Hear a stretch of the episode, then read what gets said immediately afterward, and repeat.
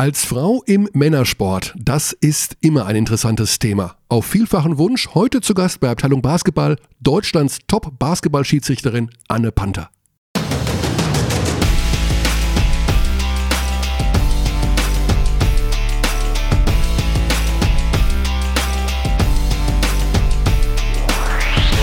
Wieder ein neues Wort gelernt gerade von Alex. Angelobung.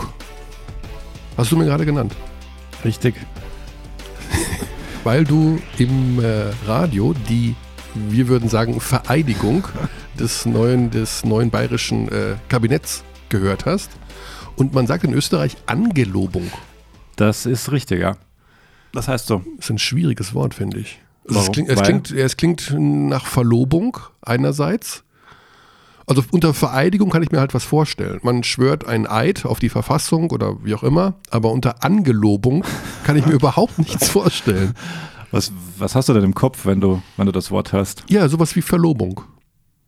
War die Verlobung. Mhm. Nee. Also es ist ja, es geht ja auch ein bisschen in die Richtung, da arbeiten dann jetzt Menschen zusammen, die sich nicht mögen. aber schon seltsam, was du für Wörter hast in deiner, in deiner Landessprache. Was ist, es gibt noch, wir haben noch eins gelernt vorhin. Wir haben noch eins gelernt. Ja, der ja. Besserknisser. Na, das ist so weit weg. Das ist so weit weg. Äh, Es kann ja nicht sein, dass, äh, dass wenn ich in eine Organisation hinein muss, jedes Mal, wenn der Gegner anfängt anzupressen, wir den Ball wegschmeißen wie ein 14-Team, ist ja nicht das erste Mal. Und man sieht, man sieht ja wozu, äh, wenn, die, äh, wenn das ganze Werk läuft und, und wenn der Ball sich bewegt, wozu wir imstande sind. Aber wir haben halt nicht, wir sind nicht in der Lage, in dem Moment, wo der Druck äh, ein, bisschen, ein bisschen stärker wird, äh, hier individuell was, was zu kreieren. Dazu sind wir nicht imstande. Und das hat natürlich mir anzukreiden, ähm, weil ich der Meinung war, dass wir mit dem Personal das, äh, dazu in der Lage sind. Ich muss das korrigieren. Wir sind mit dem Personal nicht in der Lage, gegen Druck ein Spiel zu organisieren. Wäre dann eigentlich auch die Aufgabe von David Stockton durchaus. Ne? Ach, Ja. Blitzkneister, sagt man. Aber. Blitzkneißer. Da müssen wir jetzt mal, wir müssen jetzt mal mehrere Dinge voranstellen jetzt hier. Erstens, wir haben den ersten O-Ton in diesem Podcast heute gespielt, ohne guten Tag zu sagen an unsere Zuhörer. das stimmt. Guten Tag, das ist schon mal äh, ja sehr sprunghaftes äh, Verhalten zum Einstieg hin. Sehr. Zweitens, Zweitens. haben wir das Wort Blitzkneißer, habe ich, hab ich Blitzkneißer gesagt? Blitzkneißer. Ja. Ähm, jetzt auch neu auf der Agenda, das war Raul Korner, der Ja. Head Coach von Medi Bayreuth. Und der hat ja Auf der Pressekonferenz nach dem Spiel gegen Ulm. Genau, sozusagen sein, äh, sein Point Guard mh, ihm abgesprochen, dass er BBL-tauglich ist. Also dieses Thema David Stockton ist ja so ein bisschen mal aufgekommen die letzten Wochen. Mhm. Auch Cassius Robertson war ja nicht so überragend auf der Guard-Position. Und jetzt, und dann sind wir schon, wir sind schon beim ersten Thema, oder? Mache ich das jetzt richtig gerade eigentlich? Ja, Weil wir die direkte Überleitung von äh, deiner Austria, Austrophobie. Aus, sagt man? sagt man Austrophobie? Ich Hab habe ich, gar hab ich, hab ich gerade erfunden. Austrophobie. Das klingt übrigens wie, als hätte man Angst vor Angst Straußenvögeln. Oyster, Oysterphobia. Lustigerweise habe ich zwei O-Töne von Österreichern auf dem Launchpad Ja, liegen heute. da, das sollte dir auch mal zu denken geben. Naja, Dass oder, oder euch, dass ihr nicht delivert. Ja. Ja, Oder, ihr, sogar, ja, oder, bitte. oder ihr das hier alles immer übertreiben müsst. Ist Wir übertreiben. Ja, ist denn der Stockton so schlecht? Ähm, sehr gute Frage. Also natürlich haben sie ein Problem im Ballvortrag und sie haben ein Problem, ähm, wenn sie unter Druck sind, wenn Druck auf den Ball gemacht wird. Das hat man ja gesehen. Also Ulm Mhm. hat ja den ersten Saisonsieg geholt. Oh, Gratulation an der Stelle. jetzt wird's auch noch kirchlich. Die nach der Abgelobung, nee, Angelobung. Ja, richtig. Angelobung. Mhm. Gibt's denn auch eine Abgelobung eigentlich? Das wäre jetzt Äh, mal spannend. Es gibt einen sehr guten Sketch von Maschek. Ähm, den kann, kann ich nur empfehlen zu googeln. Äh, kennst du die? Muss ich dann Abgelobung Maschik googeln oder Äh, was? kennst du die nicht, gell? Nee. Das, äh, gut, das ist äh, eine humoristische Sendung mit Humor, habt ihr ja nicht so was, was jetzt. Das Ka- sagt Kabarett. mir, das. Wo, ich habe doch nur gelernt, dass der Top-Komödiant in Österreich übrigens ein Deutscher ist. Wer? Ja, den Namen habe ich vergessen. Dirk Stermann ist nicht der Top. Doch, genau, Nein, nein, Stermann. Nein, nein, ist falsch. Also der ist Deutsch schon lange in und Österreich. Enrico der Clown der und Enrico der Clown und Enrico der Clown, eine der bekanntesten Oh Figuren mein Österreichs, ist ein Deutscher. Ja, das stimmt.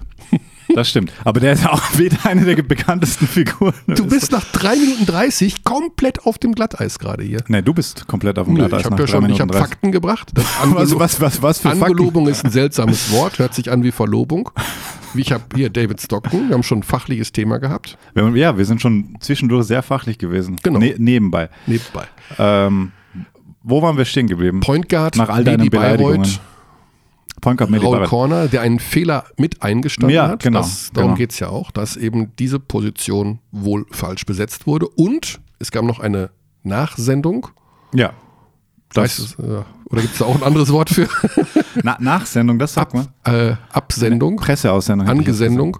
Also er hat schon angekündigt, auch nach dem Spiel kann man auch kurz reinhauen. Wir, müssen uns, äh, wir müssen uns ernsthaft überlegen, äh, die Konstellation der Mannschaft zu hinterfragen. Auch klar Was formuliert. sagt da die Geschäftsführung dazu?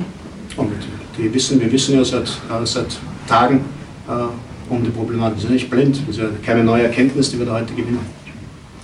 Ja, ist ja trotzdem eine Frage der Ja, ja. Zeit, der Finanzen. Ja, der- natürlich. Ja, das ist alles nicht einfach. Ja, das ist definitiv nicht einfach. Aber ähm, ich glaube, dass niemand von uns Lust hat. Und das ist ja auch, ist auch für die Spieler schwierig.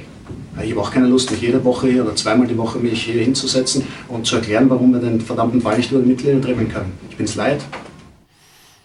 Vielleicht sollte man mit einer neuen äh, Tonanlage beginnen für die Pressekonferenzen. Ja, das, äh, der Stream war nicht, nicht der beste, nicht der allerbeste. Aber da schlägt der Inhalt die Form, glaube ich. Absolut. Ja, war auch. Äh, Oh, da sind wir uns einig?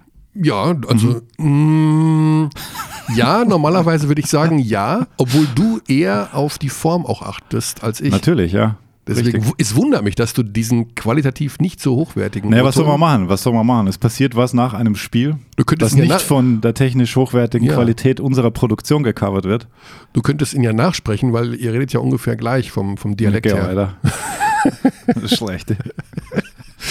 Also Probleme in Bayreuth, Probleme in Bamberg, in Oberfranken kriselt's komplett hier gerade. Was ist da los? Bamberg verliert mit 149 Punkten in Braunschweig. In Braunschweig. Bis dahin Tabellen 17. Irgend? Ja, Ja. erster Sieg für Braunschweig und dann ausgerechnet gegen Bamberg. Nee. ich meine wegen erster Sieg, nicht wegen Ja, gegen oder, Bamberg. oder auch wegen der Abgesang auf Bamberg, aber das ist auch ein bisschen früh. Trotzdem Ja, ist die. Mannschaft natürlich nicht so, das war eben auch mein Eindruck in den ersten Spielen, die, sie sind auf gar keinen Fall so stark wie im letzten Jahr, die Bamberger, und sie haben meines Erachtens nicht den Kader, um tatsächlich dann in jedem Fall den FC Bayern anzugreifen, wenn es dazu kommen sollte. Und auch nicht Alba Berlin. Und ich glaube, es wird auch eng mit Oldenburg zum Beispiel. Also das ist, die sehe ich so ungefähr auf einem Level. Vielleicht muss man auch in Bamberg mal darüber nachdenken, noch nachzuverpflichten, obwohl das deren Anspruch ja dieses Jahr irgendwie gar nicht ist. Das weiß keiner so genau irgendwie, kommt mir vor. Also ich dachte schon, dass das ein Ziel sein muss, dann, wenn du im Wettbewerb der Champions League spielst, dass du da halt Mitfavorit Mhm. bist, aber sieht ja auch, also was, 2-2 stehen sie da? Ja, haben verloren. Gut, haben gegen Athen haben verloren. Titelverteidiger ist, verloren, genau. Kann man mal so hinnehmen. Aber Liet Kabelis war es, glaube ich, das zweite. Ne? Ja, Das ist jetzt auch nicht die. ja, es ist keine leichte Gruppe, trotzdem, ja. Man Also ist halt, wenn man die ist Bamberger Teams der- genau. der Vorjahre gewohnt man, ist. Man ist es einfach gewohnt, dass dort anderer Basketball gespielt wird. Aber vielleicht muss man sich damit arrangieren, dass es einfach in dieser Saison nicht so ist und dass die eben nicht nachverpflichten. Oder das, dass es auch mal ein Übergangsjahr geben muss. das Wort kann ich nicht hören. Das kannst du nicht Nein, sagen. ich möchte dieses das- Wort nicht hören. Versteht man das in Deutschland? Das versteht man zu gut. Und Zu ich, gut. das ist für mich das Ausredewort Nummer eins, Ah, okay. Übergangsjahr. Also das höre ich von Nee, immer wieder mal von Vereinen. Ja, das ist für uns nur ein Übergangsjahr. Da sage ich, nee, das ist, das ist, das ist für mich einfach eine Ausrede. Nur weil es mal nicht läuft oder weil man irgendwie, das ist, ich zum Beispiel auch in der NBA mit den Philadelphia 76ers. Wie viele Jahre haben die getankt? Sieben. Ja, aber das sind keine Übergangsjahre, das sind Tankjahre. Also das ist ja kein Übergangsjahr, wenn du absichtlich verlierst, um einen höheren Draftpick zu bekommen. Und dann sehr schlecht draftest. Ja, das ist für mich der Inbegriff des Übergangsjahres, weil du ja sagst, dieses Jahr schenken wir einfach ab. Ja, nee, das, sehe- das sehe ich anders. Echt? Ja. Das, also Okay. ein Jahr abschenken ist für mich was anderes, als wenn du versuchst, mit, nem, mit den neuen Möglichkeiten, die du eventuell hast, oder Mhm. sei es jetzt wie, wie bei Bamberg, wenn der Besitzer sagt, äh, okay, jetzt mal kleinere Brötchen, da musst du ja neu konsolidieren. Ja. Aber die Münchner sagen zum Beispiel auch in der Euroleague für sie, es ist ein Übergangsjahr. Und ich finde, das Da würde ich ja sagen, Eingewöhnungsjahr. Ja, ein Eingewöhnungsjahr, also Übergangsjahr heißt für mich, bitte erwartet nichts. Und ähm, Na, natürlich schützt du dich auch indirekt selbst, Ja. wenn du, wenn du das so verkaufst oder deiner Fanbase so verkaufst. Ähm, Verstehe ich schon deinen Ansatz partiell. ja, ich finde, du musst einfach, ich meine, du hast ja jetzt fast bei Fenerbahce gewonnen. Ja. Boah, jetzt gehen wir mal die Themen durch. Jetzt gehen wir mal, Oh, jetzt gehen wir mal nicht hier. schlecht, nicht ne? schlecht, Ja, ja. das Ah, ist ja. fast schon gemerkt, worauf ich hinaus wollte. Ne? Ja, die gewinnen fast bei Fenerbahce. Genau. Interessant war, also eine Quintessenz war aus diesem Spiel in jedem Fall, wenn du Fenerbahce schlagen willst, musst du wirklich exakt 40-0-0 gut spielen. Hm, Ja. ja. Also es reicht nicht 38-30. da muss, ja, Und dann, dann wird es immer noch knapp bei 40 genau, neun- 90 Sekunden können sie dich Ja. 15-0 Da schnell kommt überlaufen. Guduric, Kalinic aus der Ecke. Guduric, was war denn da los? also, wo Vogelwild. kam denn der? her? Der war plötzlich da und Der war- warf die Dreier rein. Aber ins Gesicht auch. Ja, ja. Also das ist ja Das Wahnsinn. also Shooting ist schon beeindruckend. Das ist schon beeindruckend. mit, mit dieser Größe auch, der Athletik, die sie da noch dazu bringen. Aber das Also ist so ein. Spiel, das ist so ein Spiel, wie sie früher eben Bamberg hatte. Jein, Und ich- sie ihr habt- ihr eigentlich habt das gesagt im dran, Kommentar. Nee, auch wieder falsch. Hm, Nee, fa falsch ist, glaube ich, ein zu starkes Wort in dem Zusammenhang. Aber ich kann mich selten an so gute Auswärtsspiele von Bamberg erinnern. Weil oft waren das Heimspiele, die dann auch sehr knapp verloren Ja. gingen. Auswärtsspiele waren da bestimmt auch dabei, aber jetzt rein, also das ist jetzt wirklich äh, subjektive, subjektives Gedächtnis. Ähm, aber ich kann mich selten an so gute Auswärtsspiele erinnern, weil oft war es dann schon so, okay, gutes Heimspiel, vielleicht knapp verloren, vielleicht knapp gewonnen, dann Auswärtsspiel und dann war es wieder eher so, hm, vielleicht 15, 20 äh, dann doch bekommen. Und dann kam halt wieder dieses Heimspiel. Was alles rausgerissen hat. Ja. Aber das war wirklich das beste Saisonspiel bisher der Münchner, muss ich ganz ehrlich sagen. Offensiv unfassbar. Ja. Interessanterweise Derek Williams nicht so funktioniert im Vergleich. Fand ich aber lässig, wie er sich da mit dem Publikum angelegt hat in der zweiten Hälfte. Der hat da richtig Spaß gehabt. Also ja, so ja richtig. der, der hat Spaß. Bring dabei. it on, baby, bring ja, it on. Ja. Sehr nett. Und dann muss man nach Kreilsheim, das war natürlich auch ein Mega-Cut. Also Die zwei Welten des europäischen Das- Basketballs. ja. Du warst in Kreisheim. Wie Ich war in? Kreilsheim. Ja. Ja, ich habe Warst äh, du zum ersten Mal? Nein. in dieser Saison. In ja. dieser Saison. Sonst Ja. war ich schon ein paar Mal. Ja. da. Es ist, Kreilsheim ist immer, das sind Das halt ist immer eine Reise wert. ja, das sind Das sind einfach, sehr nette Menschen. genau, das, wir haben es schon oft äh, mal erwähnt, aber das sind wirklich, von der Gastfreundschaft her ist das wirklich äh, fantastisch. Das, die reißen sich jetzt alle den Allerwertesten auf. Die bauen die Halle ständig um. Ähm, Wahnsinn, ja. es ist so unheimlich viel ehrenamtlicher Einsatz da vor Ort. Und dann habe ich auch noch, ich glaube, ich, glaub, ich muss mich äh, bei Martin Romig ein bisschen entschuldigen beim Geschäftsführer. ich habe das, ja, pass auf. Erzähl. Ja, das ist, ähm, ich lese das Jahresmagazin von Kreilsheim, also was einmal im Jahr rauskommt und das lag da auf meinem Platz und ich lese das und da gibt es ein Interview von Martin Romig drin und das ist völlig in Ordnung, super. Und dann stand da eben was drin über den Pokalwettbewerb und äh, dann stand von ihm die Antwort drin, ja und Telekom überträgt die Spiele auch wieder im Internet. Und da werde ich ja so ein bisschen allergisch, dass so diese Stoschek-Aussage, Ja. äh, man kann Basketball nur noch im Internet gucken, weil Telekom Sport ist kein Internetfernsehen. Das versuche ich auch allen immer wieder klar zu machen. Das ist gleich, als würde ich behaupten, Sky wäre Internetfernsehen. Ja. Das ist nicht so. Es ist auch Ja, Internetfernsehen. du kannst es auch im Internet gucken, aber ja. es ist nicht Fernsehen übers Internet. Ja. Das ist falsch. ja. Und dann habe ich Martin Romig, den ich halt zweimal im Jahr sehe. du Martin, darf ich kurz sagen, ähm, ja, ja, ja, natürlich. Äh, ja, also dieses Interview da, ich wollte nur mal klarstellen, also Telekom Sport ist kein Internetfernsehen und ähm, das ist das und das versuche ich Herrn Stoschek auch schon immer beizubringen. Und dann guckt er mich an und dann dachte ich mir, okay, ich hätte einen etwas freundlicheren Einstieg wählen können, wenn, wenn ich diesen armen Kerl, Wie geht's denn? der sich Gratulation zum Wiederaufstieg. Genau, der sich den Allerwertesten aufreißt für diesen Verein seit Jahren, dass ich den direkt äh, gegen die Karre fahre. Ich habe mich dann noch entschuldigt, habe gesagt, das ist nicht Direkt böse von der gemeint. höchsten Instanz eine von Latz bekommen.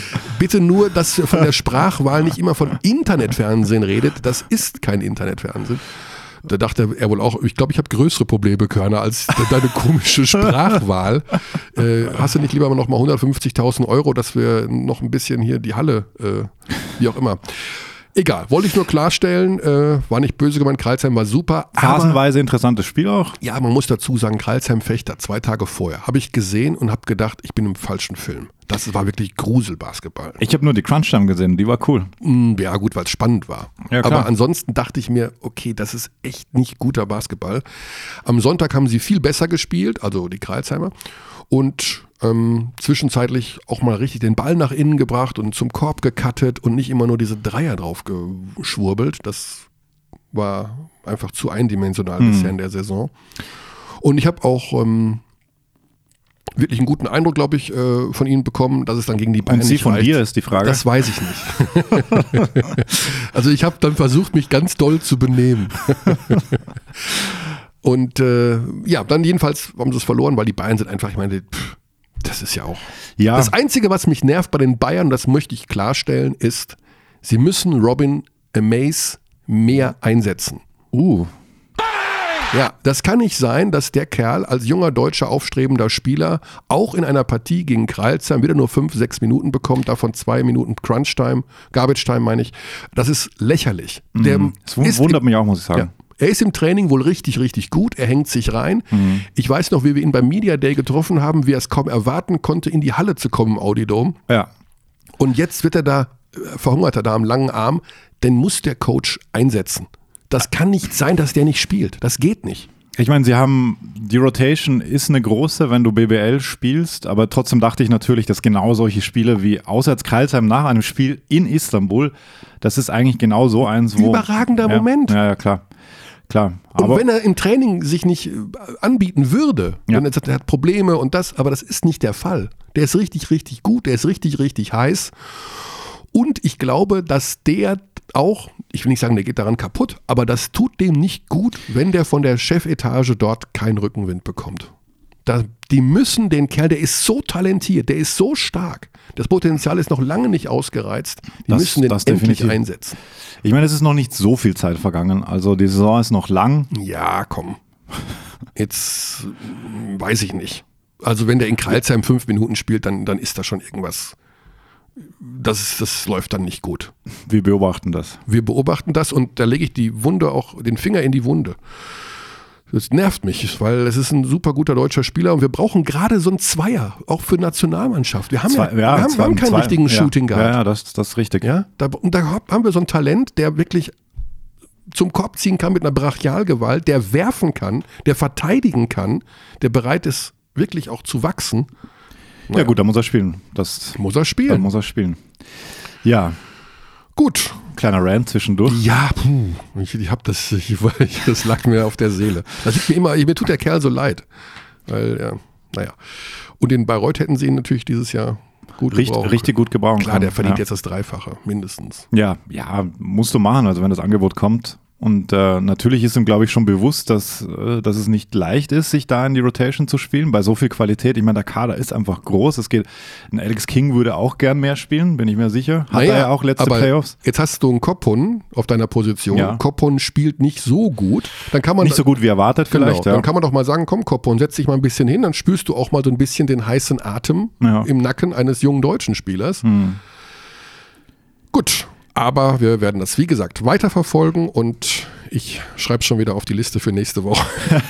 Obwohl jetzt spielt Darüsa Faka, kommt und dann kommt Oldenburg. Da bin ich, glaube ich, eher, dass äh, Radonic wieder zu seiner Jovic-Lucic-Fraktion zurückgreift. Die hat er beide ja geschont gegen Kreilsheim. ja. Oldenburg auch spannendes Thema. Die hatten ihr eines Spiel, ihr ein Spiel pro Woche Ja. in Gießen. Ich muss auch immer wieder an Schwedhelm denken. So von wegen, bin mal gespannt, was Mladen Drijancic, also der Headcoach, im Winter macht, wenn die Tage so lange dunkel sind und wir nur einmal die Woche spielen. Wenn man, wenn, wenn man böse ist, sagt man, sie, sie beschäftigen sich mit Scouting. Ja, wir haben Probleme gehabt bei diesem Zusammenspiel mit äh, Brian Join und den anderen auf der Position des Power Forwards. Und natürlich, der, keine Ahnung wie der heißt, der 32 Punkte gemacht, das gibt's ja nicht. Das, das ist so, da steht in keinem Scouting-Report, dass er so gut gewesen wäre heute.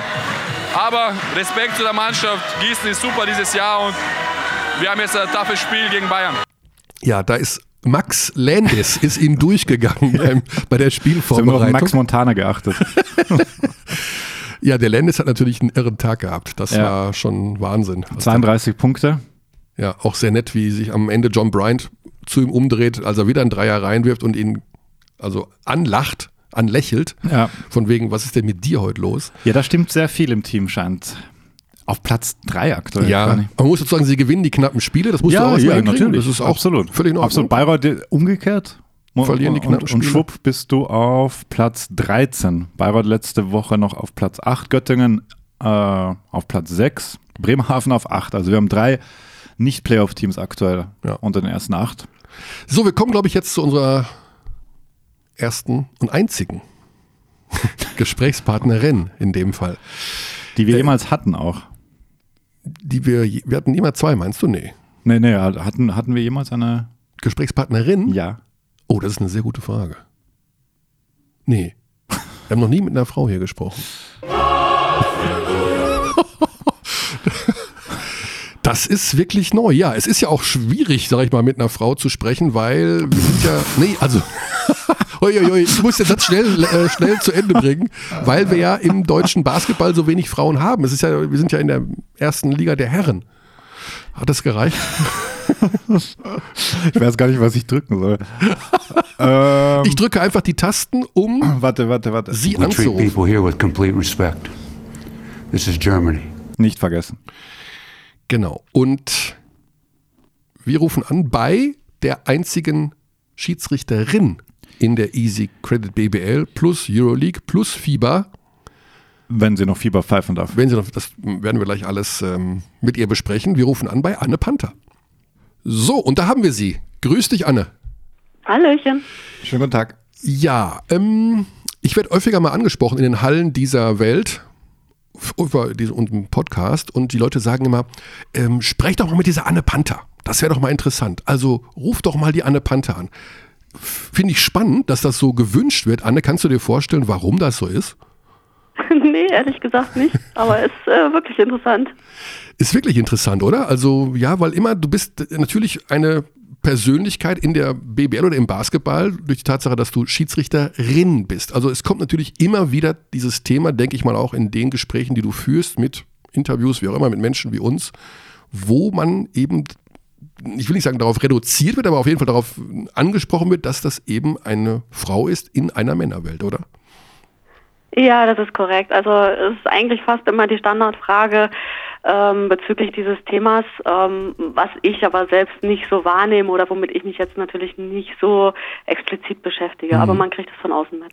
Ist das so eine typische Männer, also sind wir Männer so, dass wir das einfach als, ja, das Thema dann herausstellen wollen? Weil wir würden ja auch nicht über den Juroren reden, der beim, dem männlichen Juror beim Synchronschwimmen, der den ganzen Tag nur halbnackte Frauen sich anschaut. Das ist irgendwie gar kein Thema, aber wir Männer machen ein Fass auf, wenn, oder beziehungsweise ein Fass nicht, aber ein Thema daraus, dass eine Frau im Männersport schießt. Das ist schon besonders, oder? Von uns Männern jetzt. diese Anscheinend ja. Sonst, sonst würde die Frage ja nicht aufkommen. Wobei ich aber sagen muss, dass zum Beispiel jetzt von den Spielbeteiligten oder von den Trainern sowas gar nicht mehr kommt. Also da scheint es schon normal zu sein. Vielleicht von der Außenbetrachtung her ist es irgendwo immer noch etwas Besonderes, ja. Ja. Wir fangen einfach mal ganz woanders an. Du spielst ja oder hast auch selber Basketball gespielt und bist dadurch zum Schießen gekommen. Das ist so richtig. Das ist korrekt, ja. Ähm, ich ich habe äh, immer mal zugeguckt, weil Spielerinnen aus meiner Mannschaft schon selbst gepfiffen haben, ein, zwei Jahre, und da habe ich mir die Spiele immer mal angeguckt und habe gedacht, ach Mensch, wenn die das können, äh, kann ich das auch. Und äh, habe dann einfach mal meine Lizenz gemacht und mal so langsam angefangen reinzuschnuppern. Dabei ist ja Schießen im Basketball, ich sage es auch immer wieder gerne im Kommentar, somit das schwierigste Schießen, was ich mir vorstellen kann im Sport. Also ich habe immer sehr, sehr großen Respekt vor Wasserballschiedsrichtern, weil die sehen das ja alles nur verschwommen, was da unter Wasser passiert. Aber Basketball ist natürlich durch diese enorme Schnelligkeit auch wahnsinnig schwer, diese Handlung an sich, da Schiedsrichterin oder Schiedsrichter zu sein. Ähm, war das auch mit einer Herausforderung zu sagen, das ist nochmal eine andere Challenge als vielleicht äh, in anderen Sportarten zu schießen? Ähm, das kann man so jetzt eigentlich nicht sagen, weil ich habe verschiedene Sportarten ausprobiert. Ähm, für mich war generell Basketball einfach die Sportart, die es mir dann total angetan hat. Und äh, da bin ich eben da dann auch zum Pfeifen gekommen. Es stimmt, dass es äh, nicht so einfach ist. Es ist ja immerhin die zweitschnellste Ballsportart hinter Eishockey.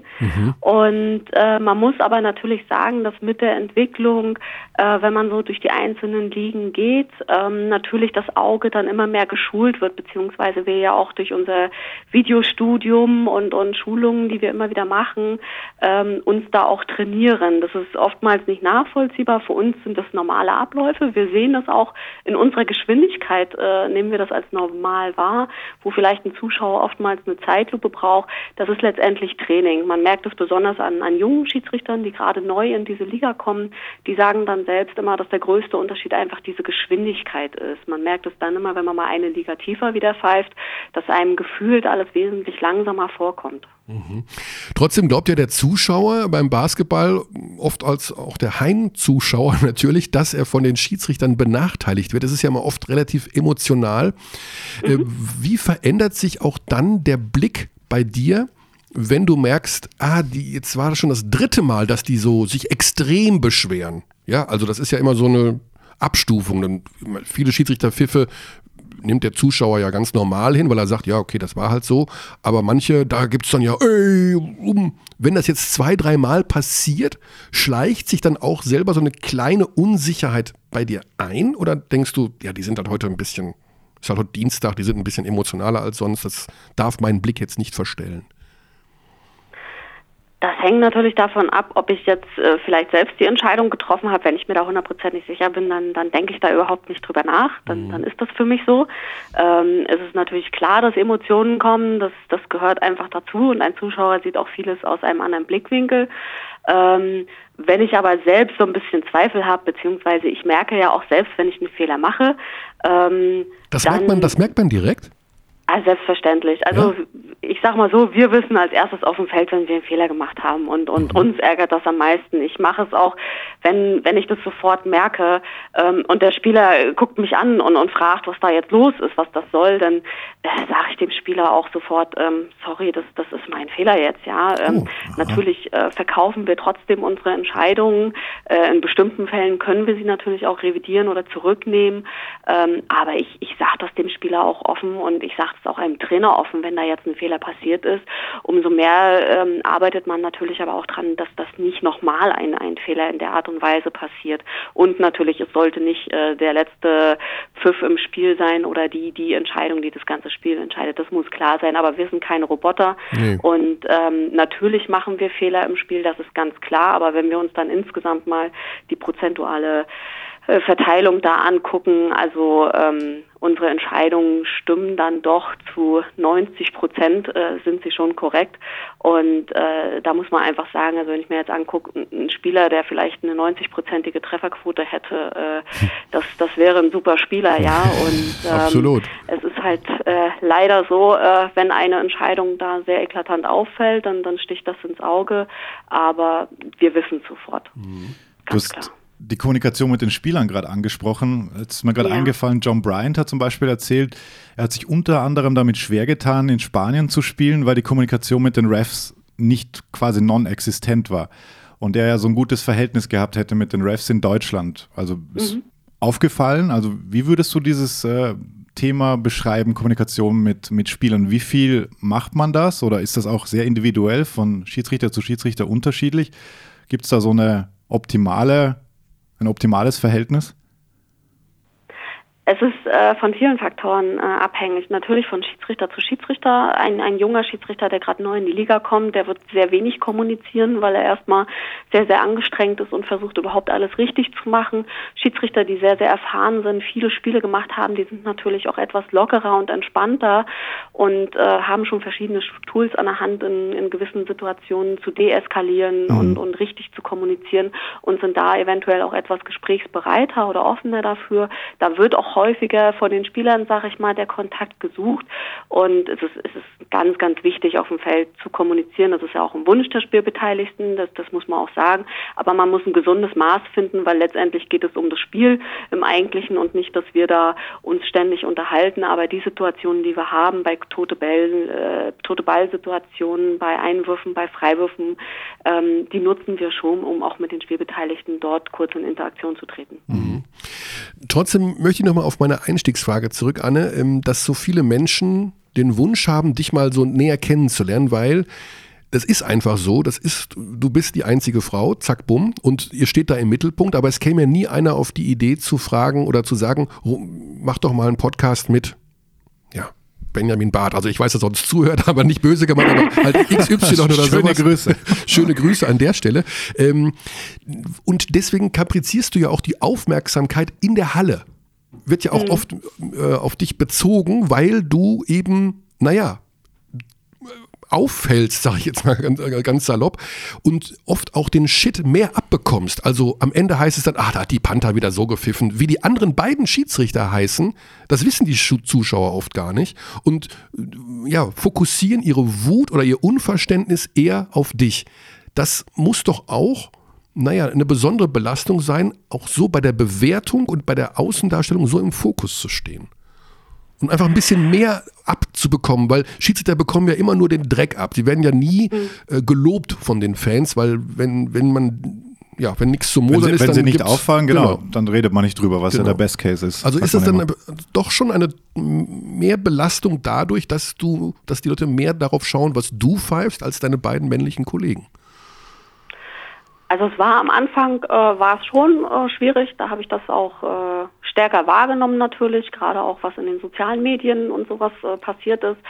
Ähm, ich habe dann aber irgendwann versucht, mich damit auch nicht mehr zu beschäftigen und mich wirklich nur auf meine Leistung äh, zu konzentrieren und letztendlich das wahrzunehmen oder mich darauf zu konzentrieren, was ähm, mir die, die Liga als Feedback gibt, also unsere äh, Führungsverantwortlichen und äh, die Spielbeteiligten, weil das ist das, worum es geht. Fans haben wir ja gesagt, sehen das alles so ein bisschen auch aus einer Fanbrille. Das, das ist normal, das gehört auch dazu.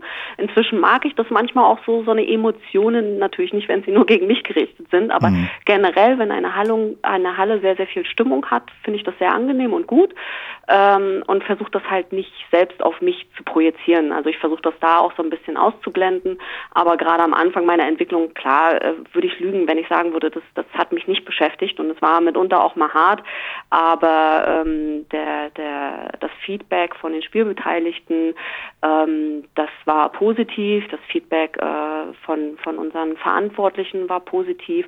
Und das hat mich dann gestärkt und auch äh, gestützt, ähm, da weiterzumachen und daran zu arbeiten. Jetzt gibt es ja ein Pendant von dir in der äh, Fußball-Bundesliga mit Bibiana Steinhaus. Ähm, da gab es mal eine Situation, da hat sich Franck Ribéry vor sie hingekniet und ihr den Schnürsenkel aufgemacht, so als Spaß. Und ähm, das war zu Beginn ihrer Zeit, als sie in der Bundesliga gepfiffen hat. Das wurde sehr, sehr kontrovers diskutiert, von wegen, äh, das hätte eine Ribéry niemals bei einem männlichen Schiedsrichter gemacht und es war doch nur ein Spaß. Andererseits, äh, ja, er hat das aber trotzdem gemacht. Ähm, wie hast du das damals erlebt, beziehungsweise hast du dir schon vorgestellt, wie du reagieren würdest, wenn plötzlich John Bryant vor dir kniet und dir deine Schnürsenkel aufmacht? Nein, ehrlich gesagt nicht. Also ich finde solche Situationen natürlich lustig und ähm, ganz klar gibt es irgendwelche auch mal witzigen Sprüche von den Spielern, die, die ich vielleicht als Frau dann eher zu hören kriege.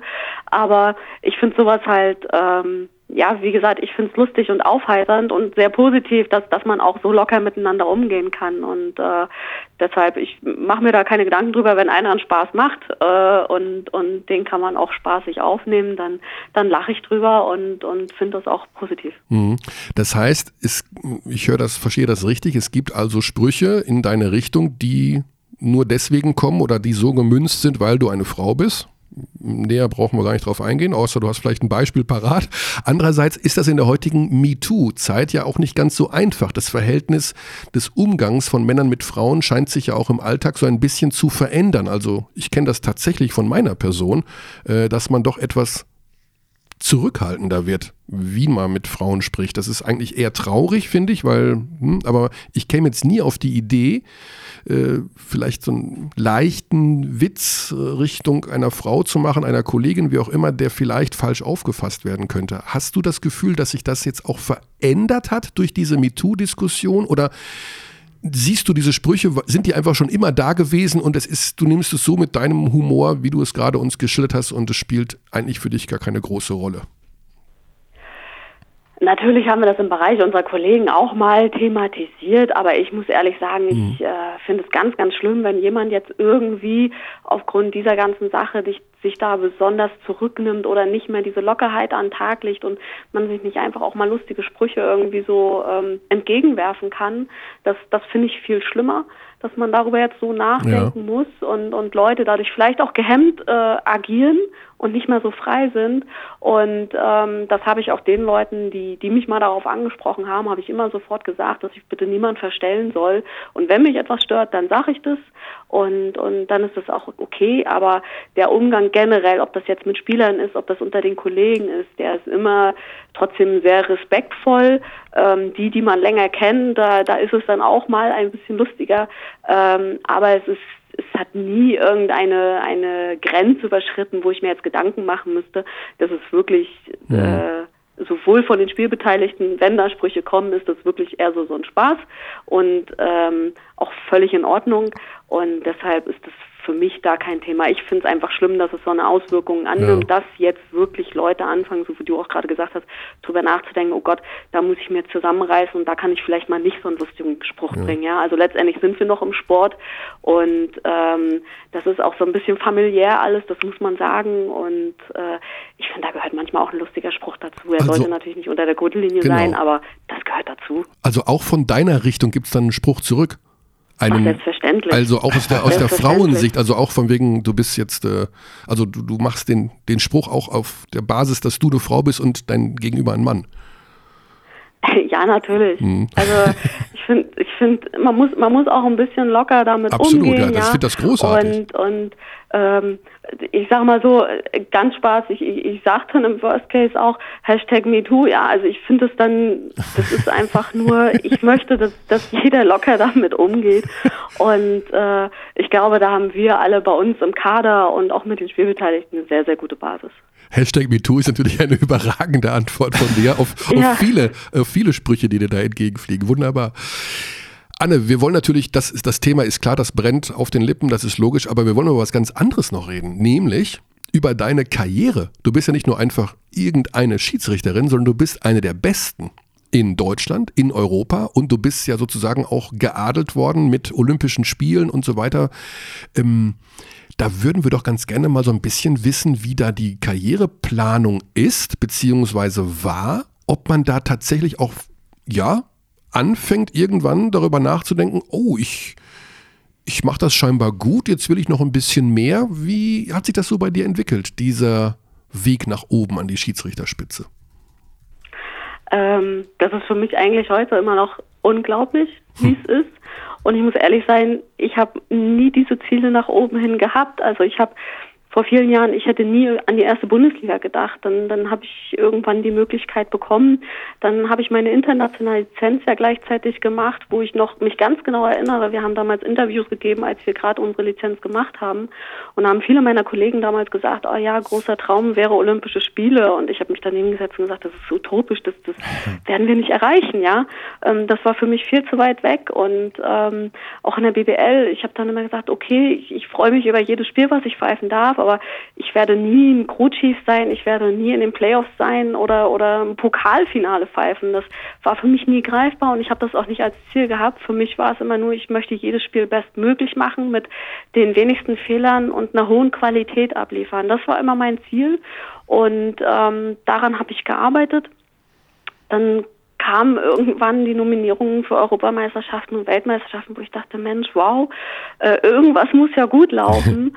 ähm, aber trotzdem habe ich nicht weiter geträumt. Also natürlich hat man sich mal unterhalten, dann fiel mal das Wort Euroleague oder Olympia und ich habe mir gesagt, nein, das, das wird nie passieren, das, das wird mir nicht passieren. Und als dann diese die Nachricht kam, dass man da nominiert ist oder dann auch irgendwann der Anruf kam für die Euroleague, ich, also das war immer unglaublich für mich, aber ich habe nie äh, mir dieses Ziel gesetzt und gesagt, da will ich jetzt als nächstes hin, sondern es ist wirklich auch, es ist jetzt so, dass ich für mich sage, ich möchte jedes Spiel bestmöglich machen und wenn ich mir danach das Video angucke, möchte ich so wirklich so wenig Fehler wie möglich finden bei mir und das ist mein primäres Ziel für jedes Ziel, ja. äh, für jedes Spiel. Bevor wir noch ganz gleich über die weitere Karriere reden, ähm, eine Frage, die ja immer wieder kommt, beziehungsweise eine ähm, Aussage, die oft getätigt wird, dass in der Euroleague League oder international anders gepfiffen wird als in der BBL. Ich stelle mir das wahnsinnig schwer vor, weil ich meine, du pfeifst jetzt BBL und auch Euroleague oder international. Wie kann man denn anders pfeifen in der Euroleague als in der BBL?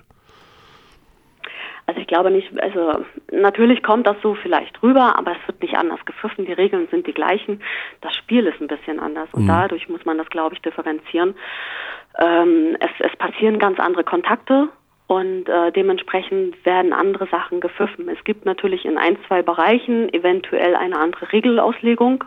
Ähm, wenn man jetzt den Semicircle zum Beispiel nimmt, wenn es dort einen Kontakt gibt von dem zweiten Verteidiger in der Euroleague, dann ist das ein Defense Foul und und ähm, das ist aber nur dort so die Auslegung und das wird dort so sehr stringent auch verfolgt. So, aber ansonsten sind es immer die gleichen Regeln und ähm, deshalb zu sagen, da wird anders gepfiffen, nein, dem ist nicht so, ja. Also es ist einfach, es ist ein anderes Spiel, es ist eine andere Athletik, die da aufeinander trifft und äh, dementsprechend wirkt es zum Teil anders. Aber wenn man ins Detail guckt, sind es letztendlich auch die gleichen Sachen, die dann gepfiffen werden. Ja, du hast es gerade schon angesprochen, diese Sachen mit Euroleague und äh, Olympische Spiele waren immer recht fern, aber die sind äh, mittlerweile Realität geworden. Du warst in Rio bei den Olympischen Spielen. Ähm, wir wissen, dass das für jeden Sportler das Größte ist. Äh, wir wissen, wir vermuten, ich vermute es, für mich wäre es das Größte auch mal dabei zu sein. Ich war noch nie bei Olympia, deswegen hast du äh, mir da was voraus. Und Ähm, Spiel um Platz 3 gepfiffen. und Spiel um? Platz 3 gepfiffen, ne? Ja, das ist richtig. Australien. Spanien. Ja. Wie war dieses Erlebnis so? Also, hast das, also ist das jetzt so, dass du sagst, das hat sich wirklich mehr als gelohnt, so viel Arbeit zu investieren und willst du auch jetzt, ja, in der Hinsicht, hast du da weitere Ziele? Also willst du einfach nochmal zu Olympia? Willst du Euroleague, Final Four? Was, was sind jetzt so die Ambitionen? Ähm, Vor dem Hintergrund, Anne, und da müssen wir natürlich gleich drüber reden, dass das ja ein Problem gibt mit Euroleague und Fieber, der ja auch zum Teil auf den Rücken der Schiedsrichter ausgetragen wird. Wer für Fieber pfeift, der ist bei Euroleague raus und umgekehrt. Wie ist da momentan sowieso die Gemengenlage, dass ihr da nicht den ganzen Shit abbekommt, den die Funktionäre oben ähm, ausschütten über die Sportart? Gut, was da oben passiert, ähm, da äh, kriegen wir jetzt relativ wenig mit. Wir wissen, wir kriegen natürlich mit, dass wir aktuell keine Ansetzungen haben in der Fieber. Ähm, dem ist so. Da können wir auch äh, leider nichts dagegen machen.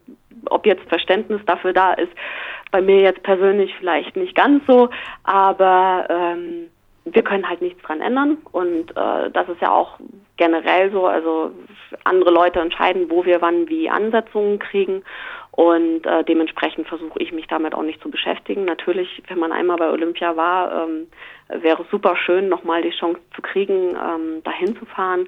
Aber das ist äh, nicht meine Entscheidung und äh, ich versuche einfach letztendlich äh, meine Leistung abzurufen und und wie die Entscheidungen dann ausfallen, daran kann ich relativ wenig machen.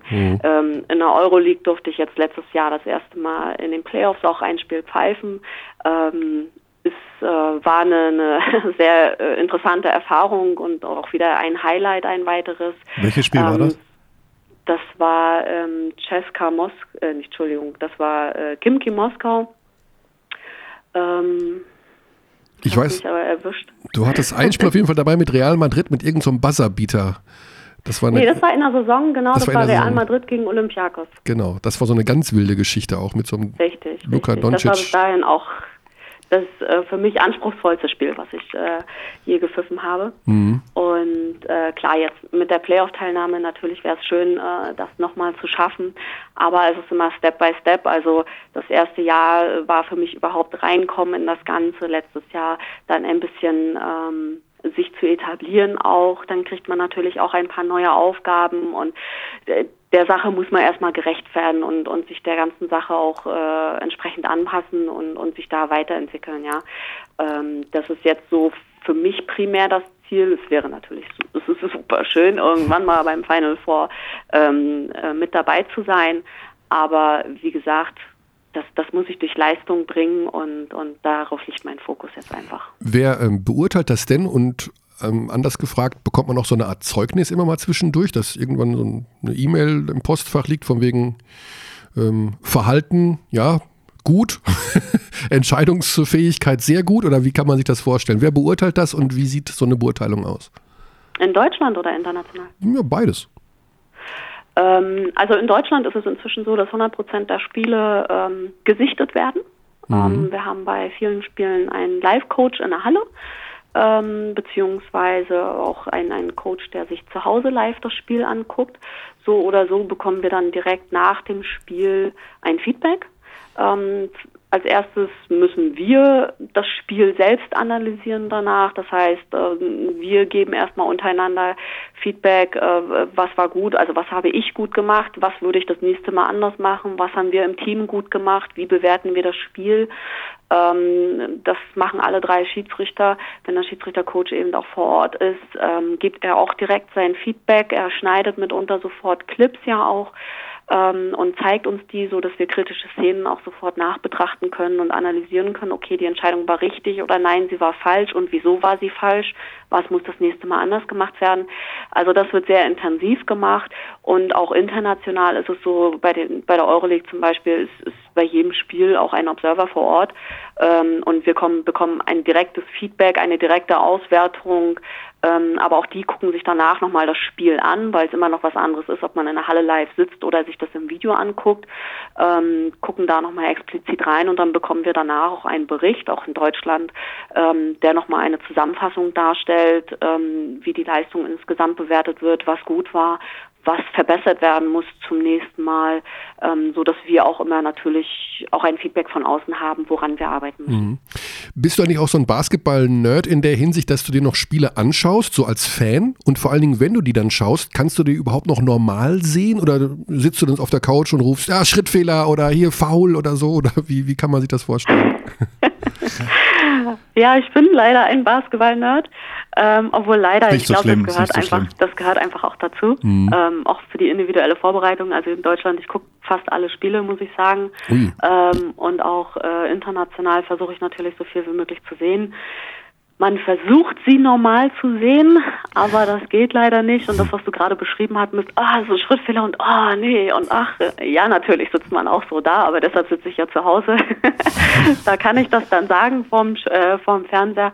Aber ähm, ich denke, das ist auch ganz, ganz wichtig, äh, das alles zu sehen, damit man einfach auch gleichzeitig so ein bisschen die Teams scouten kann, damit man sehen kann, wie sie spielen, wo sind die Stärken, die Schwächen und so weiter. Das hilft mir ja dann schon wieder in der Vorbereitung auf das nächste Mhm. Spiel. Trotzdem, wenn man so viel Basketball schaut, ich kann mir vorstellen, es gibt dann eine gewisse Ambivalenz, denn man hat ja vielleicht doch einen Lieblingsverein irgendwo oder einen Lieblingsspieler, den man total toll findet, aber man darf es ja eigentlich nicht. Oder wie, wie blendet man denn sowas aus? Du, du kommst aus Heidelberg oder wo, äh, arbeitest in Heidelberg oder sowas, ist das richtig? Richtig, richtig. Das ist ja auch so eine Basketballregion, ne? Also Gibt es ein paar, die da kommen? Also findet man vielleicht Paul Zipser total gut oder Danilo Bartel, die aus Heidelberg kommen. Und muss man das ausblenden dann irgendwie?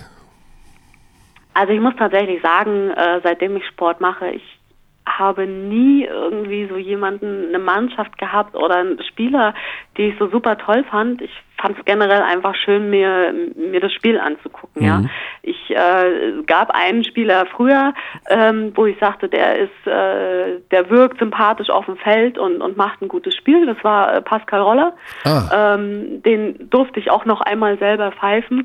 Aber ansonsten ähm, es ist nie so gewesen, dass ich jetzt irgendeinen Lieblingsspieler hätte oder einen Lieblingsverein. Wäre, glaube ich, in meiner Position auch nicht so gut. Nee. Ähm, da meine Aufgabe ist, einfach neutral zu sein. Und ähm, das gelingt mir dadurch auch sehr, sehr gut, muss Ja. ich sagen. Also ich bin kein Fan von, von irgendeiner Mannschaft. Äh, MBE äh, gucke ich auch gar nicht. Ähm, von daher kann ich da auch nicht sagen, äh, dass jetzt die benannten Namen äh, da äh, bei mir ganz weit oben stehen. Ich finde es schön, wenn, wenn ein attraktiver Basketball gespielt wird ähm, und, und äh, ein Teambasketball gespielt wird. Das finde ich gut, aber da präferiere ich auch keine Mannschaft. Also von daher ähm, bin ich da völlig frei.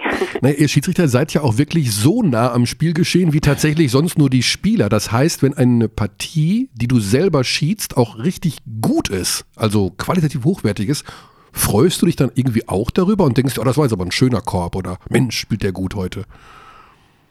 Das auf jeden Fall. Ja. Also das, das nimmt man ja auch wahr, wenn man jetzt so typische Alley-Hoop-Aktionen äh, nimmt oder Buzzerbeater, ja, oder oder ganz kritische Würfe, wenn die reingehen, dann denkt man schon, wow, äh, Respekt, ne? Aber ist jetzt nicht so, dass man sich für irgendeine Seite freut, Nee, sondern letztendlich die Aktion einfach selbst als, als toll empfindet. Also ich finde es auch schön, wenn wenn es einfach ein flüssiges Spiel ist und das auch für die Zuschauer dadurch attraktiv ist und wir Schiedsrichter da relativ wenig intervenieren müssen. Das, Mhm. das, das genieße ich auch, weil man einfach merkt, dass, dass das auch äh, insgesamt dann dem Sport sehr, sehr gut tut und äh, es macht natürlich dann auch Spaß zu pfeifen. Aber das ist nicht unser Job, äh, das irgendwie zu machen. Wir müssen halt äh, beurteilen, was, was dort auf dem Feld passiert und ja. Ja, so ein Basketballer geht ja nach Hause und äh, hat 33 Punkte gemacht, 12 Rebounds und sagt zu seiner Frau, das war ein super Spiel. Äh, wenn du jetzt äh, nach Hause gehst und äh, sagst deinem Freund, deinem Mann, wie auch immer, oder der Familie, Freunden, ich habe ein super Spiel gehabt, ich hatte 38 Fouls, drei technische, vier unsportliche, das war richtig, da war richtig was drin, das hat Spaß gemacht. Oder ist es eher so, oh, heute war easy, heute hat Spaß gemacht, weil ich musste gar nicht viel pfeifen? Ähm, es kann ja auch Spaß machen, wenn man viel pfeifen muss. Also da, äh, ne, das, das ist jetzt schwer zu greifen. ähm, ich sage dann wirklich, äh, heute war es gut, äh, die Entscheidungen haben gepasst, das Team hat gut funktioniert. Ähm, dann, dann macht es Spaß, ne? Und, und äh, das ist so das, worauf ich hinarbeite. Und äh, wenn ich dann sagen kann, okay, also ich habe heute keinen keinen großen gravierenden Fehler gemacht, ähm, dann kann ich für mich sagen, das war gut. Aber ich kann nicht danach sagen, ich habe heute äh, zwölf Fouls gepfiffen und in dem Viertel vielleicht drei Schrittfehler. Das geht nicht. Also ähm, so genau scouten kann ich das während des Spiels nicht mehr. Aber wenn ich weiß, ähm, die Pfiffe haben zu 90 Prozent gepasst, auch insgesamt im Team, äh, dann bin ich da auf jeden Fall zufrieden. Ich würde noch ein etwas äh, sensibles Thema gerne ansprechen hinten raus. Da geht es um Profi-Schiedsrichtertum, einfach auch um Bezahlung. Ich meine, das, was ihr da auf euch nehmt, ist ein Riesenstress, das ist ein richtig tougher Job. Trotzdem gibt es ja, wenn ich mich jetzt richtig informiert habe, nur einen Profi-Schiedsrichter mit Robert Lottermoser. Ähm, in Deutschland, weil das alles noch nicht so richtig organisiert ist in der Hinsicht, beziehungsweise könntest du auch Profi-Schiedsrichterin werden, wenn du das jetzt beschließt für dich oder bleibt das ein Teilzeitjob? Ähm, natürlich könnte ich das jederzeit für mich beschließen. Ich glaube generell ist das das Problem in Deutschland, dass äh, Schiedsrichter, egal in welcher Sportart, ja kein anerkannter Beruf ist. Das heißt, alles, was du in dem Bereich machst, musst du irgendwie zusehen, dass du dich komplett selbst absicherst. Und äh, wir haben sehr hohe Standards in Deutschland. Das heißt, dementsprechend äh, äh, muss man dafür auch gewisse Summen zahlen. Und ähm, um das hinzukriegen, muss man ganz weit vorne mit dabei sein. Bei Robert ist das äh, möglich, weil er sehr gut in der Euroleague agiert und, und sehr gut in Deutschland und dementsprechend auch die Ansetzungen hat.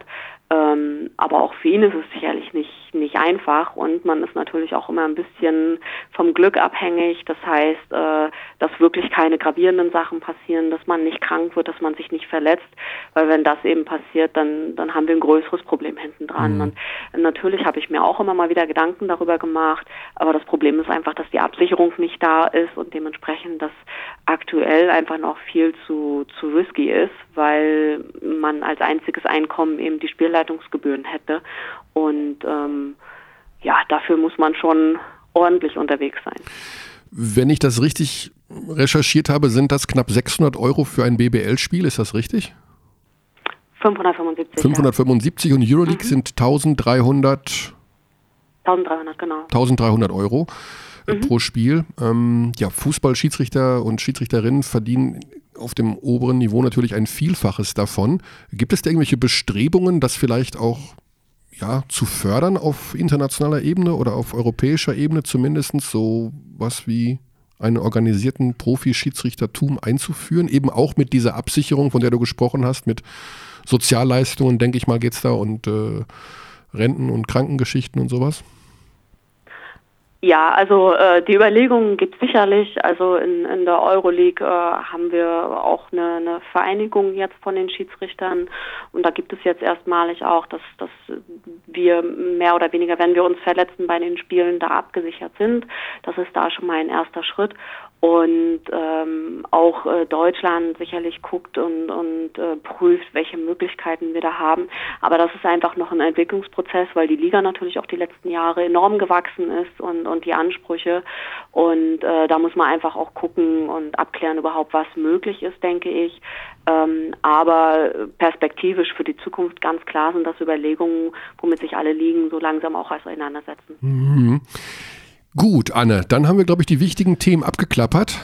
Ein paar, ein paar Sachen habe ich noch, die so, wo ich einfach total neugierig bin. Und äh, ich auch, ja. Eine, eine Sache habe ich, ist mir jetzt begegnet, weil ich parallel gegoogelt habe, weil mich das äh, Bronzemedaillenspiel von 2016 musste ich mir nochmal in Erinnerung rufen. Das war ja Spanien, Australien 89, 88. Und du hast vorher gesagt, Olympiakos Real war mit das Schwierigste, das du jemals pfeifen musstest oder das Herausforderndste. Jetzt gab es in dem Spiel, ist mir dann auch wieder eingefallen, diese Situation mit Rodriguez, der fünf Sekunden vor Ende bei minus eins Spanien zum Korb zieht. Das ist ja eine dieser Situationen, wo es immer heißt, let the players decide, da, da, da. er bekam den Pfiff.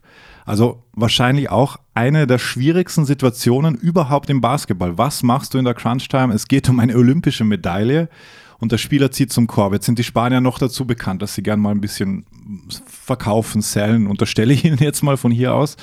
Wie hast du diese Situation erlebt? Kannst du dich da noch erinnern? Äh, du meinst äh, bei den Herren? Genau. Ähm, okay, da habe ich nicht Spiel um Platz 3 gepfiffen, ich habe so, bei den Frauen ah. gegriffen. Ah, Das war okay. Frankreich Ah, gegen okay. Serbien, was ich Ah, gegriffen okay. habe.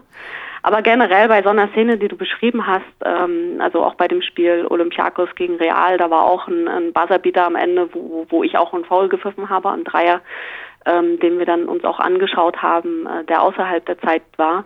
Ähm, von daher für uns Schiedsrichter, also ich weiß ganz genau, wenn es in die letzten Sekunden geht oder auch in die Crunch-Time, dass, dass ich mich selbst einfach nochmal immer nochmal ermahne, alles, was jetzt gepfiffen wird, das, das darf kein 50-50 sein, das muss 100 Prozent sein, das muss ganz klar sein, das muss für jeden nachvollziehbar sein und nicht nur ich als Schiedsrichter darf das sehen. Ähm, also das ist schon so das, was man sich da so ein bisschen in, in den Kopf und in die Erinnerung ruft und vor allem auch alles, was offensichtlich ist, das, das muss gepfiffen werden. Also da gibt es auch keine Erklärung, äh, wenn, wenn 5000 Leute das in der Halle sehen, aber drei Schiedsrichter auf dem Feld nicht, das, das kriegt man nicht erklärt und da arbeitet jeder so hart, sage ich jetzt mal, und individuell, um die bestmögliche Position zu haben, äh, um den bestmöglichen Blickwinkel zu haben und dann aber auch so weit weg und distanziert von der Situation zu sein, um da nicht irgendeine emotionale Entscheidung zu fällen. Ja, und äh, das ist das, was ich für mich mache. Also ich, ich rufe mir dann immer wieder auch ins, äh, ins Gewissen und sage mir ganz klar, alles, was ich jetzt mache, ist, ist entscheidend und das, das muss sitzen. Macht es nicht leichter, glaube ich, in dem Moment. Also gerade so diese Nein, Penetrations am nicht, aber Schluss, wenn, es- wenn es einer hilft Foul einem. provozieren will, vor allem, denke ich mir, das muss mit das einfach so schwer zu entscheiden sein. Das, das ist super schwer. Aber das ist unser Job. Das ist nicht nur in der Crunch-Time so, das ist äh, auch die 38 Minuten vorher schon so. Und äh, wir versuchen natürlich durch auch durch Kommunikation oder so, wenn jetzt es ins Thema geht, äh, man möchte was schinden oder so, schon proaktiv vorher über das Spiel zu agieren, dass wir so ein Problem nicht erst am Ende Ah, des okay. Spiels haben. Ne? Ja, verstehe schon. Und dann würde ich gerne noch wissen, weil du hast ja Kontakt zu den Spielern, das ist klar, das sind die Hauptakteure, aber du bist ja auch immer sehr nah an den Zuschauern. Was war denn das wirklich fieseste, was dir jemals ein Zuschauer entgegengerufen hat? Ich weiß, dass es da öfter mal Rufe gibt Richtung Schiedsrichter, weil ich sitze ja auch unter den Leuten. Gibt es so eine Sache, wo du denkst, oh, das war jetzt echt ein drüber und hast dich auch umgedreht und hast es denen mal böse angeschaut? Ähm, Gab es bestimmt, aber ganz ehrlich, ich kann mich da nicht mehr dran erinnern. Es gibt die Standard-Schimpfwörter, die man immer wieder hört, ähm, aber solche Sachen vers versuche ich einfach auszublenden. Und man muss auch sagen, wenn 5000 Leute gleichzeitig brüllen, dann höre ich nicht die einzelnen Wörter. ja, dann hört man einfach nur eine laute Geräuschkulisse. Ja. Und ähm, von daher, pff, ich, ich nehme mir die Sachen auch nicht persönlich äh, an. Schon lange nicht mehr und deshalb kann ich da auch nicht sagen, dass mich da jetzt irgendwas besonders äh, hart getroffen hätte oder Ja. so. Also ich glaube, ich wäre da der Falsche für. Ich hätte, ich würde da direkt mich umdrehen und dem was zurück, zurückrufen. Anne, wir haben uns vorher noch nie persönlich getroffen. Du hast Alex vorher noch nicht persönlich getroffen. Deswegen, ähm, also wir haben uns getroffen in der Halle und Hallo und guten Tag, aber nicht äh, mal irgendwie länger miteinander gesprochen. Deswegen hat es mich umso mehr gefreut, dass dieses Gespräch so zustande gekommen ist, weil äh, Absolut, vielen Dank. Das ist ja einfach nicht selbstverständlich. Wir haben auch nur einen einzigen Gesprächsgast heute, nämlich nur dich. Wir haben den zweiten komplett außen vor Dass wir, gelassen, dass wir Zeit haben, ja. dass wir uns die Zeit nehmen konnten, ausführlich mit dir zu reden. Es hat unheimlich viel Spaß gemacht. Wir haben aber noch Danke eine, eine kleine Überraschungsfrage hinten raus, die wir den Gästen immer stellen, die nichts mit Basketball zu tun hat. Und da wäre in meinem Fall, ähm, du hättest jetzt einen Termin, ein Spiel zu pfeifen und das Spiel wird abgesagt. Du musst dich spontan entscheiden, den Abend in irgendeiner Form zu verbringen, musst aber dafür das Haus verlassen. Was würdest du tun? das ist eine gute Frage. Ich würde ähm, entweder je nachdem, wie das Wetter ist, rausgehen äh, mit meinem Lebensgefährten und einfach die Zeit genießen. Also spazieren Oder, gehen Spazieren gehen jetzt in dem Fall. Oder kein Ja, Kino. genau, genau, genau. Einfach, einfach äh, die die Natur und und die Zeit genießen draußen. Ähm, das das mache ich beziehungsweise wir sehr sehr gerne. Ähm, und äh, ja, das denke ich wäre wäre meine erste Entscheidung. Und ansonsten, wenn es wenn es abends wäre, würde ich glaube ich schön essen gehen. Hm, Okay, das ist natürlich auch was Nettes. Dann hoffe ich, dass vielleicht mal bald wieder ein Spiel abgesagt wird, dass du in Ruhe essen gehen kannst. Weil ihr habt ja so viel Reisestress auch immer, ne? Da geht's ja rein in Flugzeug und Zug und hin und her und Europa und Kreilsheim und alles muss ja unter einen Hut gebracht werden. Ja, da gewöhnt man sich dran. Stressig ist es eigentlich nur, wenn man Reiseangst hat und äh, Flugangst und das hatte ich am Anfang, aber die Ah. ist Gott sei Dank inzwischen weg. Oh, das, Das ist sehr Das- wichtig. das hilft dann, Das ja. hilft dann enorm, wenn man äh, auf Gran Canaria pfeifen muss.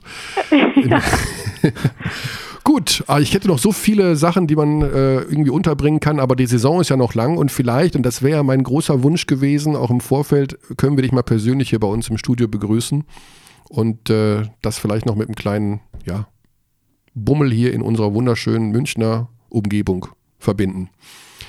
Gerne. Alles klar. Ganz lieben Dank, Anne, für die Zeit. vielen Dank. Gerne, gerne. Äh, wo es es demnächst hingeht, dürfen wir nicht sagen. Schiedsrichter dürfen nicht über Genau. ihr nächstes Spiel reden. Das äh, erfahren die Vereine erst, wenn die Schiedsrichter in die Halle kommen. Finde ich auch ganz lustig immer. Aber ja, ich vermute mal, du wirst irgendwo wieder unterwegs sein am kommenden Wochenende. Oder? Genau, in Deutschland bin ich auf jeden Fall unterwegs. In Deutschland unterwegs, okay. Wir notieren das. Alles klar. Lieben Dank für deine Zeit, alles Gute und toi toi. Schöne Grüße. Dankeschön. ciao, ciao. Ja, gute Idee, mit mal im Studio vorbeikommen. Ja, das Ist nochmal ein anderes Level dann genau. einfach. Ich äh, gerade bei Anne hatte ich jetzt das Gefühl, weil wir haben uns wirklich nie gesehen. Manchmal sieht man ja, Ja, Spieler das- länger mal oder irgendwo. Das, Aber das, das Lustige ist trotzdem so, man hat sie jetzt schon so lange irgendwie auch begleitet, indirekt, dass man das Gefühl hat, man kennt sich schon ein bisschen, was ja total absurd ist, weil, also in deinem Fall noch eher, weil du viel mehr in den Hallen bist, aber irgendwie so wirkt jetzt einfach so, als ob man diese Person schon länger kennen würde. Ja, Kann man also- manchmal nicht beschreiben so, aber es spricht dann auch für die Person, wenn's, wenn das eintritt, finde ich. Also mir hat's sehr gut, also sie ist eine ganz patente Dame, Frau. Auch ein Mann, ich würde, würde an der gleichen Stelle das auch über einen Mann sagen. Und genau diese Diskussion, diese Mann-Frau-Diskussion, ich denke, du hast. Ich lehne sie einfach nur ab. Du hast gemerkt, dass ich irgendwann da raus wollte. Ja, ja, war auch, war, ne? auch, war auch gut, aber man muss es natürlich thematisieren. Es ist äh, einfach, sie ist in einer männerdominierten Branche tätig. Da muss Ja, man diese Frage stellen und es ist wahrscheinlich, also sie nimmt das ja sehr, sehr entspannt auf, so wie das klingt. Ähm, natürlich hat sie da viel mehr erlebt und hat wahrscheinlich 98 Prozent Ja. jetzt weggelassen, weil es einfach immer wieder Idioten gibt. Auch auf die Frage, was da kam. Also Ja, man, man kann das ja ewig und drei Tage diskutieren. Also ich, Klar. wollt, ich hatte mir auch aufgeschrieben, Frauenquote im DAX-Konzern und sowas alles, aber ob es das alles Ja, braucht jetzt in diesem Moment. Nee, ich also finde es dann schon spannender im Basketball-Kontext und natürlich, man weiß ja auch, also auch wenn drei Männer pfeifen, ich bin ja schon ein paar Mal hinter dir gesessen oder neben dir im Bamberg, erinnere dich, wie nah die Leute da sitzen dahinter. Kannst du dich erinnern, das Ja. eine Spiel? Wo immer wieder, alle paar Minuten kam da was in Richtung Schiedsrichter, wo Ja. ich mir auch gedacht habe, also bitte, das wäre mir doch viel zu anstrengend. Nee, und ich glaube eben auch, dass, als, dass man als Frau noch stärker beschimpft wird. Also die sagen wahrscheinlich auch das F-Wort.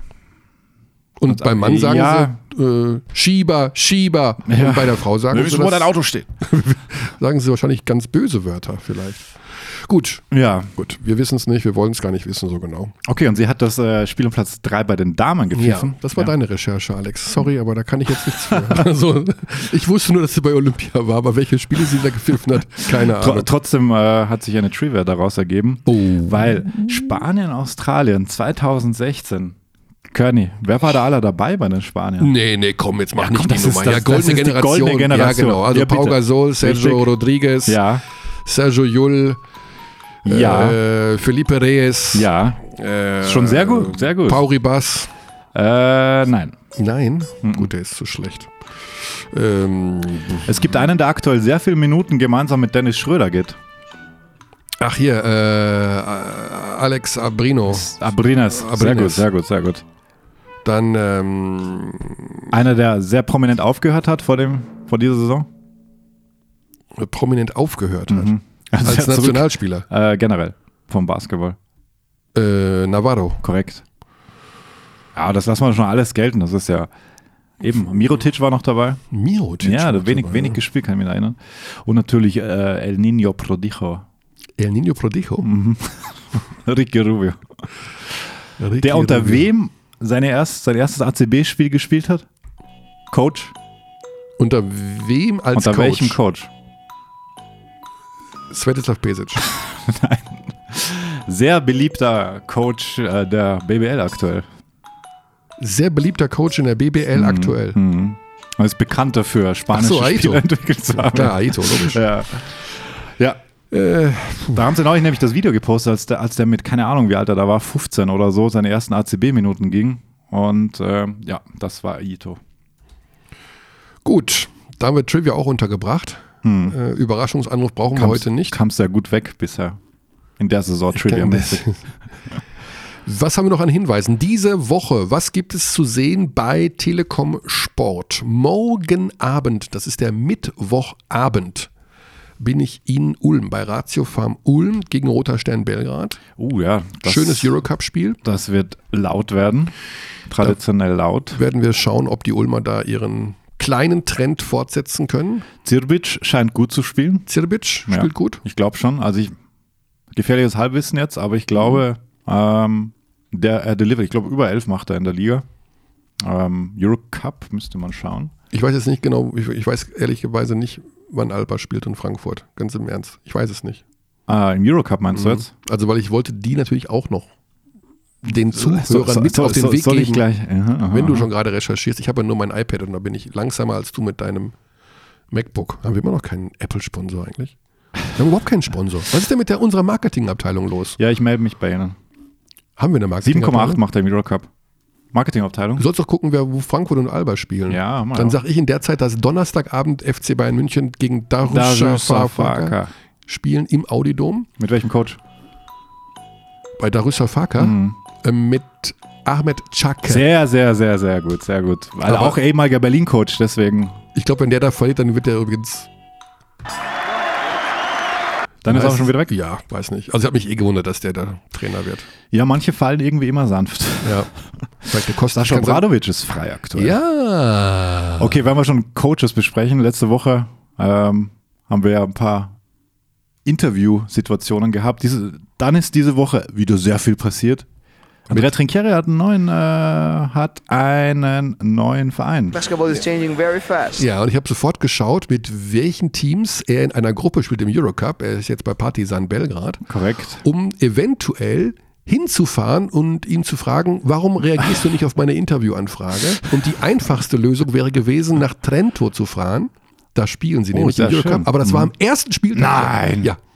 Weil das ist hier Gardasee, das ist jetzt nicht so weit äh, von uns. Mhm. Da hätte ich, hin, wäre ich hingefahren und gefragt, Mensch, Andrea, das ist aber, ja, warum sagst du denn nicht mal Nein oder Ja oder vielleicht bei auf meine Antworten, Anfragen, auf meine Angelobung. Aber jetzt spielt er nur noch in St. Petersburg. Jetzt spielt er zu Hause, dann in St. Petersburg, Da ich dann zu Hause gegen Valencia, Oder ich dann fahr in nach- Villeurbanne Oder ich fahre oder nach Ankara Belgrad. könntest du noch machen. Oder Belgrad. Einfach zum Heimspiel Na fahren. klar, Belgrad ist immer eine Reise wert. Ja. Also Frankfurt spielt heute Dienstag äh, in Turin. In Turin. Mhm. Und Alba? Alba spielt in Bursa Oh, morgen, morgen. 17.50 Uhr. Gutes Spiel. Frühes, gutes Spiel, ja. Mhm. Clifford ist zurück. Spiel. Clifford ist zurück. Mhm. Bin gespannt, was Saibu sie mit Chapman machen. Saibu hat irgendwas Längeres. Ja. Es wird wohl dieses, in diesem Kalenderjahr nichts mehr. Glaubst du? Ja, War jetzt so mal rauszuhören. okay. So, mein DHL-Paket liegt am gewünschten Ablageort. Bekomme ich gerade die Nachricht. Das ist, ist das Zeichen dafür, dass ich mein iPad wieder hochgefahren habe, dass die Sendung sich dem Ende entgegenneigt. Ja. Ähm, wir machen noch ein, zwei Hinweise, nämlich, dass man uns Mail schreiben kann an abteilungbasketball.gmail.com, Ja. weil sonst macht ja keiner die Hinweise. Wir sehen, dass es sich auch lohnt, denn viele Anfragen kamen ja, beziehungsweise nicht nur wurde ich in den Hallen angesprochen, sondern auch auf diese Mailadresse, dass wir Anne Panther mal einladen sollten. Absolut. Also absolut. wenn da Gesprächs- und Gästewünsche sind, Oder Themenwünsche. Themenwünsche, ja. Also man, wir, wir schwimmen schon, wir wissen schon nicht mehr, wen wir anrufen sollen. Deswegen gibt es jetzt diesen Aufruf hier. Ja, ich, ich glaube, Der erste Hinweis kam schon am 14. April von Tolga Weigel, sehe ich gerade. Du hast das jetzt schon recherchiert, wann der erste Wunsch kam an Nach Panther. An ja, voll, voll, voll, voll. Ich habe in E-Mails suchen und dann Panther eingegeben. Wow. ja gut. Science, Bitch. Das ist einfach, diese Welt ist schon Wahnsinn. Weil du löscht ja dann diese E-Mails nie, oder was? Die werden nicht gelöscht. Das ist ja, weil Google behält, behält immer alles auf. Und wenn ich das lösche, wird es trotzdem behalten? Moment. Ich habe hab ja dann doch, dann klar, dann legen sie, dann musst du es ja nochmal löschen aus dem aus dem Papierkorb. aber wenn sie dann da gelöscht sind und ich sie Ja, nicht dann legen sie sehe, nur mehr auf den Google-Servern. Dann du, da- finden sie nur mehr. aber da bleiben sie trotzdem für immer? Natürlich. Auch für dann die. Außerirdischen, die irgendwann landen werden? Klar. Uh, Dann werden die auch irgendwann erfahren, dass, wie hieß der Zuhörer, der Anne Panther wollte? Tolga Weigel. Tolga Weigel wollte Anne Panther im Podcast. Das wird für immer und ewig in dieser virtuellen Welt als Information gemacht bestehen Aus- bleiben. Und es ist heute eingetroffen, der Wunsch wurde erfüllt. Ja, Deswegen aber diese sagen- Saison gab es ihn auch. Also weiterhin Mails schreiben. Alex ist für den Rest des Tages beschäftigt, in jedem Fall. Ihm wird nicht Immer wieder langweilig. kam der Wunsch, immer wieder kam der Wunsch. Ja, immer wieder kam Mit der dir Wunsch. wird man sowieso nicht langweilig, oder? Ui. Dann würde ich sagen, machen wir jetzt unsere Abgelobung und verweisen auf nächste Woche Dienstag. Da haben wir noch keinen Gast, keine Gästin. Vielleicht fällt uns noch irgendwas Gescheites ein. Bis dahin, gute Zeit. Wir haben noch gar nicht. Ach so, wir dürfen Sollen wir es na Sarah nachher drunter legen? Okay, gut. Du, du hast schon. Ich habe... Jetzt machst du das. Ich bin, ich bin schon durch. Wir haben übrigens vergessen, Oh ähm, nein, nicht schon wieder. Dennis Schröder zu erwähnen als NBA-Spieler vorletzte Woche. Der spielt übrigens auch. Hat letzte Nacht sehr gut gespielt. Ja. Langsam funktioniert es in Oklahoma. Kearney, schaust du NBA? Komm als Rausschmeißer noch. NBA-Thema, ha? Ich habe äh, Brooklyn gegen äh, Golden State geschaut am Samstag. Und man kann sagen, Golden State zu schauen lohnt sich immer. Ja, das ist schon wie Das so eine Zirkusshow. Das ist echt wie Harlem Globetrotters on Tour. Und ich weiß nicht, wie lange man das noch sehen kann in der Konstellation. Deswegen, also kann mir jeder sagen, was er will. Mit natürlich europäischer Basketball ist sehr, sehr schön, aber Golden State zu schauen ist auch schön. ja, das ist so, Das macht, und auch wenn die plus 30 spielen, das, irgendwas kann immer passieren. Das Clay Thompson-Spiel war sehr, Ja. sehr witzig. hat schon was. Aber Wir sind hier immer noch in Deutschland, ja. das hast du We treat people here with complete respect. This is Germany. Gute Zeit.